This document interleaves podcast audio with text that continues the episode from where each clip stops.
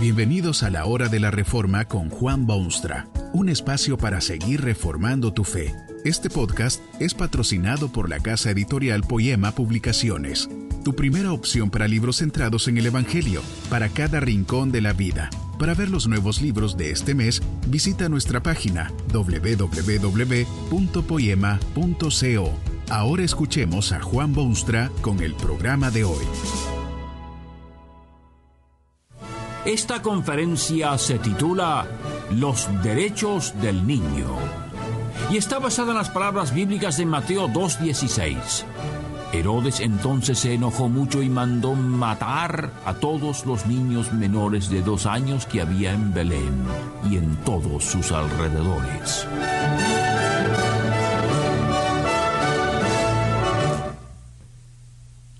Los niños derechos propios o dependen totalmente de sus mayores?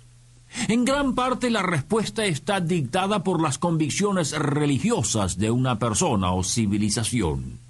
En algunas naciones y en años recientes se tiraban al río los descendientes del sexo femenino. Tales mujeres eran más molestia que conveniencia y despojadas totalmente de todo derecho personal. Muchas veces es alguna fuerza económica que da por tierra con los derechos del niño. No hace tantísimos años, durante la revolución industrial en país tan avanzado como lo era Inglaterra, se violaron muchísimos derechos del niño. En algunas fábricas se utilizaba únicamente mano de obra infantil. Esos niños que a veces no pasaban de los cinco años de edad solían trabajar forzadamente hasta 14 horas diarias bajo las más insalubres condiciones imaginables. Los derechos del niño se violan también hoy en día en muchas partes de este mundo que ha producido bombas nucleares y astronautas y pretende solucionar todos sus demás problemas. Es violación de derechos del niño cuando éste ambula por calles semidesiertas en búsqueda de una rebanada de pan.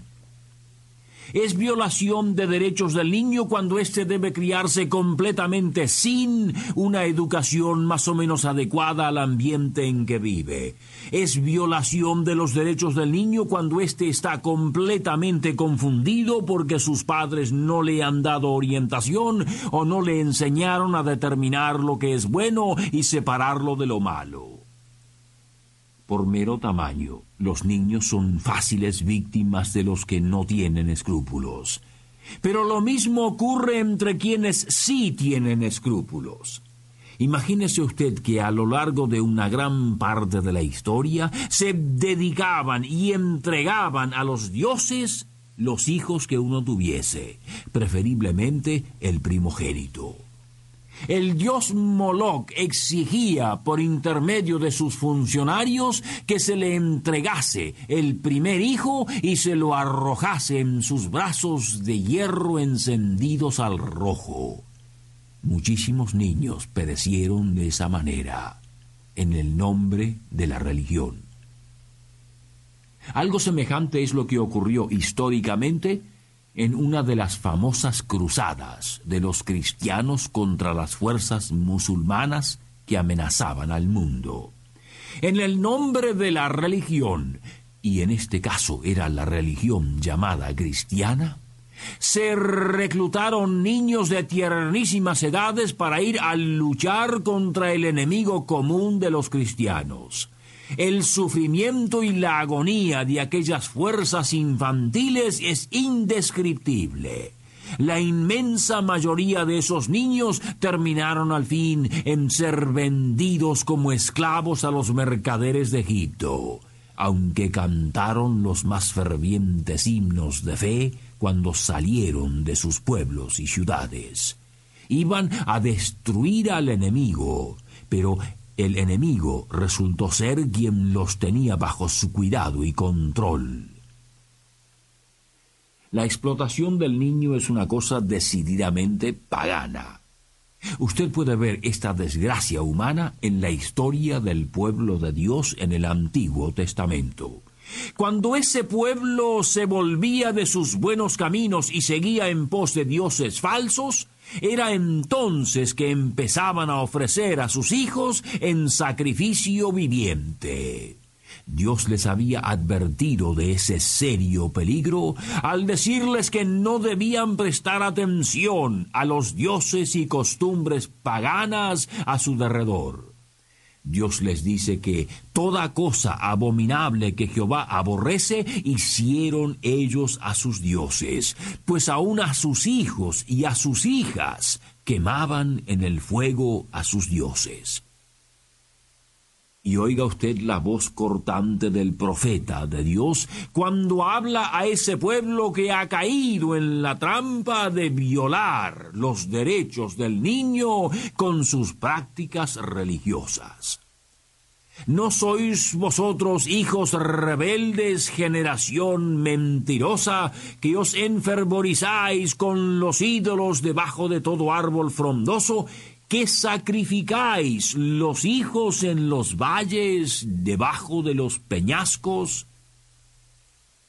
Repetidamente, cuando el pueblo dejaba la religión genuina y doblaba sus rodillas ante dioses paganos, usted puede ver casos concretos de violación de derechos de niños.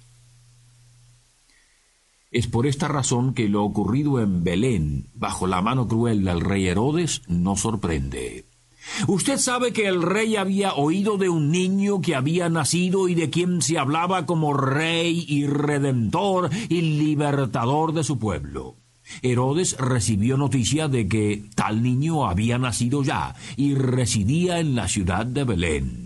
Lo interesante es que al oír tal noticia, dice el Evangelio que el rey Herodes se turbó y toda Jerusalén con él.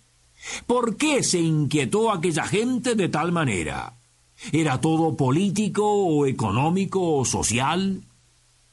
Razón tenían de turbarse, porque creían que aquel niño era el prometido de Dios, el Mesías, libertador de la esclavitud espiritual del hombre, y lo que menos deseaban en ese momento era semejante Salvador. Porque cuando el hombre peca, paulatinamente se enseguece de modo que no puede ver ya el camino que debería andar. Uno de los más famosos estudiantes de los tiempos bíblicos dice de la ciudad y de sus habitantes en aquel momento estas palabras. En los departamentos de las mujeres, los hombres del campo podían observar las últimas novedades en lo que a joyerías y adornos y vestimentas se refiere. Allí podían examinarse a sí mismos en espejos primitivos. La mujer que venía de visita podía hallar la fantasía que desease porque Jerusalén contenía de todo. En uno de los escritos religiosos de aquel momento se lee de algunas cosas comunes en una sociedad decadente. Las enormes cantidades de dinero que se gastaban en las bodas, la ceremonia con la cual se insistía una y otra vez que los invitados viniesen a la fiesta, que los hombres de carácter inferior no deberían ser invitados a tales funciones, cómo debían servirse los distintos platos, el vino a servirse en vasos de cristal y el castigo que se merece el cocinero que no hace bien su trabajo. Era una sociedad en rápido descenso a la degeneración. El rey Herodes era el principal defensor y practicante de semejante decadencia. Usted puede imaginarse entonces la turbación con que habrán oído la noticia del nacimiento de un rey salvador y libertador. Herodes se enfurece porque en su vergonzoso paganismo quiere proteger su pecaminosa degeneración. Esto es lo que ocurre siempre con el pecado humano. Enseguece de modo que impide al pecador ver las cosas como son. Cuando se ha llegado a ese nivel de degeneración y de irreligiosidad, ya no hay moral, ni hay principios básicos, ni hay sentido de lo que es correcto. De ese estado a la horrible matanza de los niños de Belén hay tan solo un brevísimo paso. Herodes ordena que todos los niños de dos años para abajo en toda la comarca sean pasados a cuchillo. Puede usted imaginarse la crueldad de aquel acto y la agonía de madres y vecinos y de pueblo. No tienen derechos los niños. Es la Sagrada Escritura que concede a los niños los derechos que les corresponden por ser hechos en la imagen de Dios. El Antiguo Testamento contiene un sinfín de órdenes específicas que protegen los derechos del niño. El niño tenía derecho a una educación, a una parte de la herencia, a la felicidad hogareña. En el Nuevo Testamento, el Señor Jesucristo mismo extendió sus brazos a los niños y ordenó a los suyos que no los molestasen en ningún momento. En las prácticas cartas del apóstol Pablo usted puede ver también el interés que se tiene en el derecho del niño. Específicamente ordena Pablo que los padres no deben provocar a sus hijos a la ira y que positivamente deben educarlos y criarlos en el temor del Señor. Los niños tienen derechos delante de Dios, aunque no siempre delante de los hombres. Herodes tuvo éxito en su malvado intento. Todos los niños de Belén perecieron. Pero Herodes fracasó lastimosamente en su intento, además. Su intención no era matar a aquellos niños de Belén, sino matar al Hijo de Dios que habían nacido, al Jesucristo, que es esperanza de padres e hijos de todo el mundo. Herodes cree haber liquidado a ese intruso de la historia al dar muerte a todos los niños de Belén. Pobre Herodes en su orgullo vil. No sabe que hay un Dios soberano en los cielos que tiene mucho más poder que diez mil Herodes en alianza. Jesucristo halló refugio en la tierra de Egipto y los planes siniestros de Herodes son fracaso rotundo. Los más poderosos estadistas, emperadores, generales, industriales, guerreros de la historia han sido siempre vencidos por el mucho más poderoso soberano Dios de cielo y tierra. Así debe ser porque Dios tiene un plan de redención que llevar a cabo. No puede permitirse que algún insensato se oponga a los planes de Dios. Esos planes incluyen el derecho del niño. Quien niegue tal derecho tendrá que vérselas con Dios, personalmente.